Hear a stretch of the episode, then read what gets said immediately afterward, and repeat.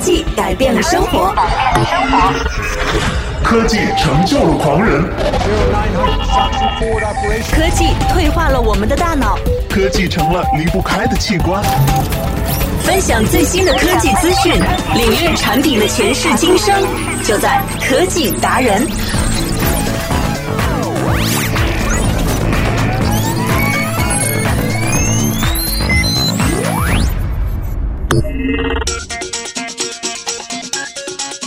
欢迎大家来到科技达人这样一期新节目当中。今天呢，我们在节目当中会为大家带来全新的科技资讯。那每天呢，我们节目都会有一个更新，所以呢，如果想要关注跟生活或者是跟我们的这个衣食住行息息相关的一些科技产品和科技应用的话呢，也希望大家能够来关注我们的官方微博还有微信，可以通过新浪微博或者是腾讯的微信搜索一下“完美娱乐在线”的公共账号就可以了。那和我个人联络呢，也欢迎来搜索新浪微博的 DJ Sasa 科技达人呢，其实是希望能够帮大家在这么多的啊这样的一个像花多眼乱、信息爆炸的时代当中呢，帮大家来选到那些最合适自己的产品，或者呢来给你提供一些最新的科技资讯，或者是产品的一些新动态等等。所以呢，如果想要做一个前沿的非常酷的科技达人，千万一定要记得来关注我们的节目了。今天呢，我们在第一个环节啊，科技与生。生活当中来跟大大家聊一聊。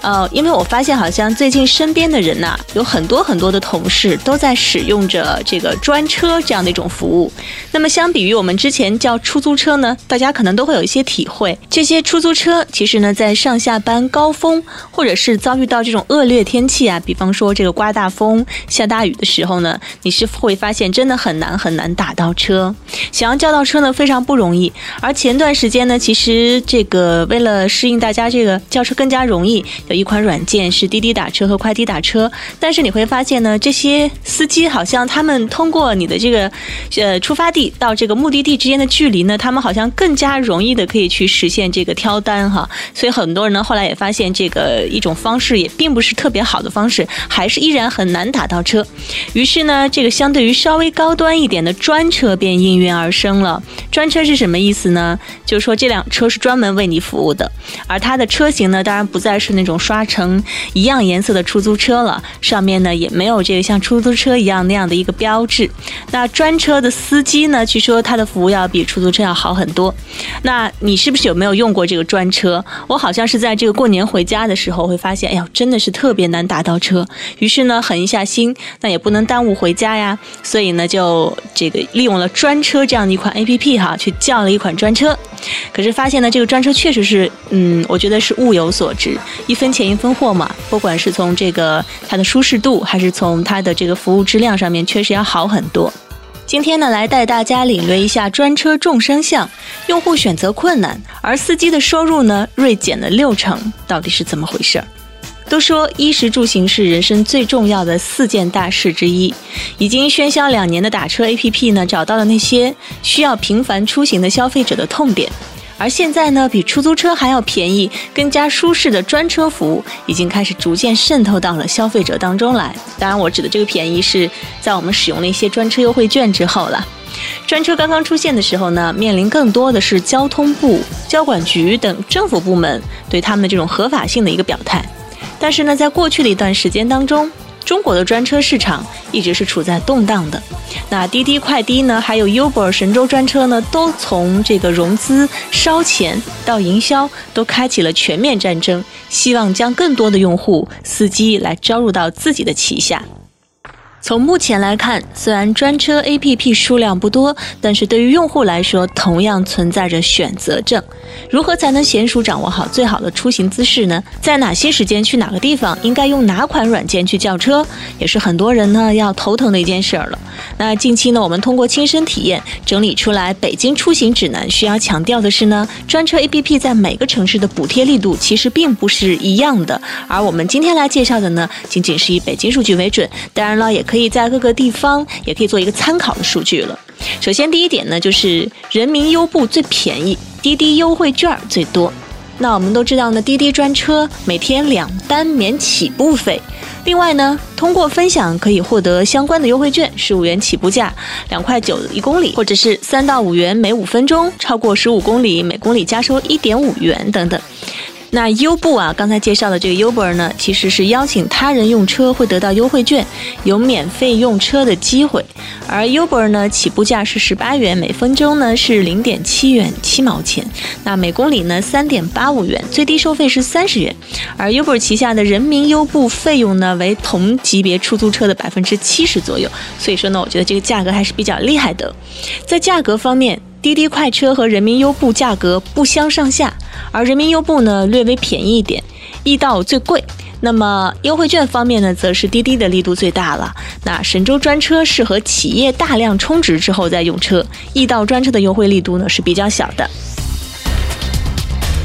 下面呢，再来看一看到底哪一款软件的车是比较好叫的。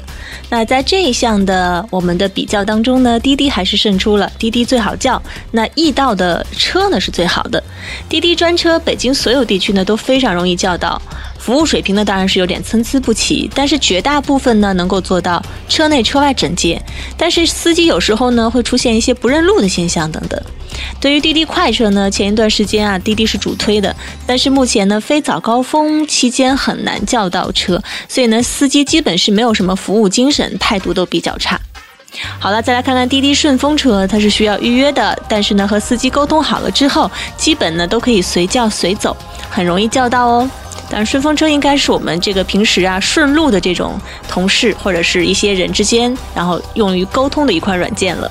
再来看看易到的车。天气不好以及交通环境比较差的时候呢，反而轿车命中率是比较高的，这就是易到的优点。大部分车呢都是平台自有，部分呢是私家车，司机培训情况是比较好的，他们会和乘客来沟通，当然呢也是比较顺畅。绝大部分呢他们对路况都很熟悉，去机场有快速通道，也是唯一一个乘客可以自行选车的平台。再来看看 Uber，也就是人民优步啊，系统呢会强行指派。叫车比较容易，但是呢，在高峰期间轿车会按照倍率翻倍来计算价钱，而优步的进门门槛呢比较低，所以呢会有一些车的车况比较糟糕，比如说特别旧的车，司机不认路的现象也会很多。所以呢，总结的来说，以车辆数量来说，滴滴专车是最容易叫到的专车，那神州专车和滴滴快车现在呢数量比较少。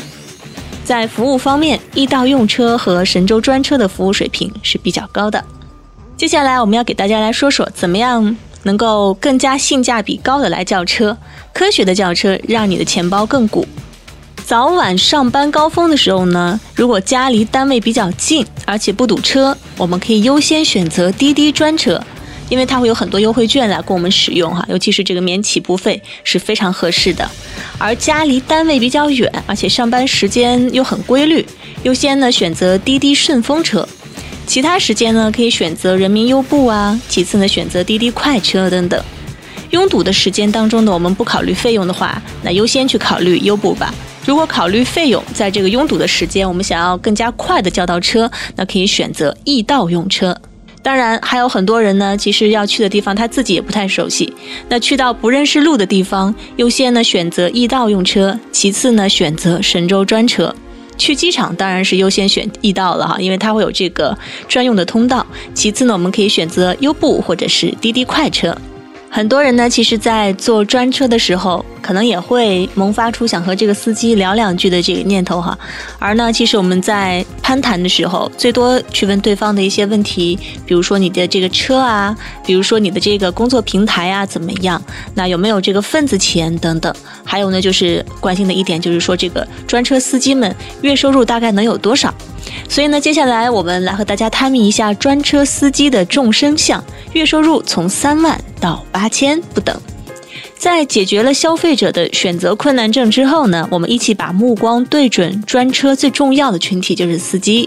随着专车日益火爆，司机真的能从专车当中获得更高的收益吗？曾经呢问过一个快递员，快递员呢当年留下了豪言壮语，他说呢我一个月上万的工资会偷你几百块钱的东西吗？可是呢在专车司机眼里，上万的收入曾经是那么的不起眼，月收入至少在三万以上。一位有超过三千单记录的滴滴专车司机对我们说，在这个滴滴专车补贴最疯狂的时候啊，他每个月的收入都能达到，甚至是超过三万。在他看来呢，那是一个完全没有控制的时间段。他呢，真的是辞去了原来的工作，一个很稳定的工作哈，销售公司的部门经理。当然了，其中还有一个几乎和他同时入行的司机，收入是更高，每个月甚至能够达到四到五万。他对我们说呢，他说我不刷单，想休息的时候就休息，有时间呢还会带着老婆孩子一起回老家待两天。但是收入仍然远高于原来做部门经理的收入。当然，和这位部门经理不同，更多的专车司机采用的是兼职的模式来进入这个行业。一位来自一个地方的办事员对我们说：“哈，说这个驻京办相对工作时间是比较灵活的，平时呢其实没事的时候挺自由，只要呢是离单位不是很远的单，都可以顺便接一个，就当赚个油钱了。这种心态慢慢就成为了行业的主流。根据一项数据统计，北京专车司机当中呢。”有三分之一左右是有正式职业的，也就是说，三分之一的司机是兼职，仅仅利用上下班的时间，甚至是工作的一些自由时间来接单。但是，随着司机竞争愈发激烈，以及消费者对专车接受程度高，那么司机的收入水平呢也开始下降。嗯，这位曾经呢很赚钱的办事员就对我们说，说去年下半年的时候，收入开始回归正常。兼职的话呢，每个月两千到五千都有；专职的司机呢，收入基本上是在一万五以上。有的司机每天只接四单左右呢，月收入也能超过两千。一位专职的司机也表示说，会通过不同的叫车软件来载客。补贴呢，其实有的时候会下降的很快，但是和出租车相比，专车收入呢还是比较高的，每个月至少都能达到接近两万，而且车况要远远好于出租车，开起来也舒服。但是补贴力度下降带来的负面影响还是相当明显的。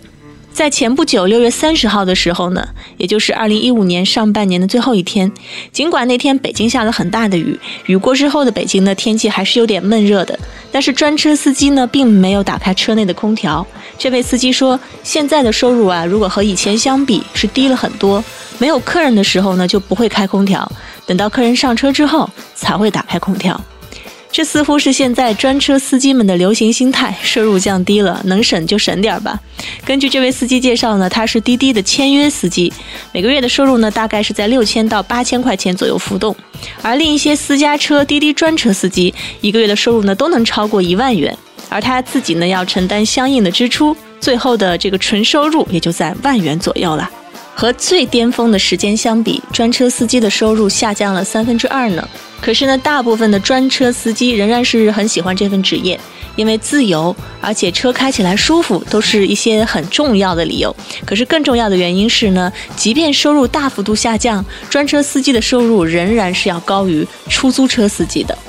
所以今年上半年的时候，滴滴推出快车，Uber 推出人民优步，这两个比出租车价格还低的新产品，真的是让很多的出租车司机啊叫苦不迭。在我最近一次打出租车的过程当中呢，就听到司机抱怨说，现在我们根本就很难揽到活，只要看到拿着手机站在路边的，基本都是用叫车软件的。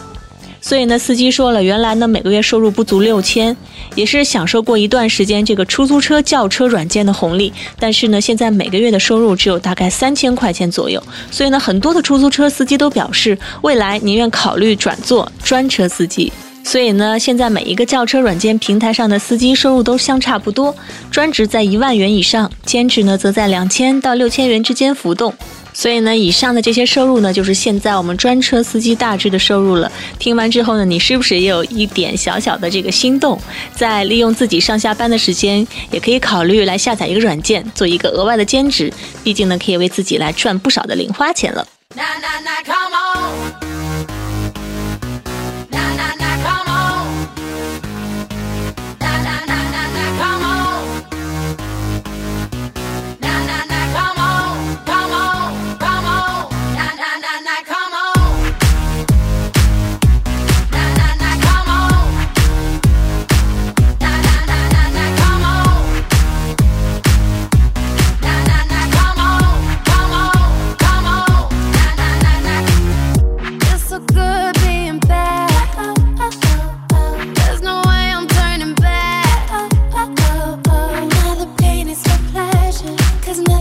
Imagine.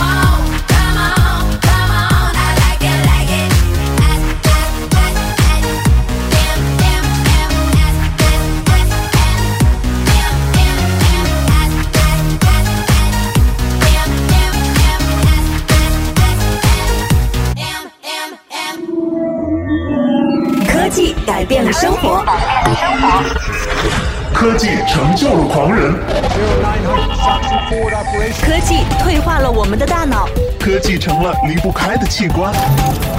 分享最新的科技资讯，领略产品的前世今生，就在科技达人。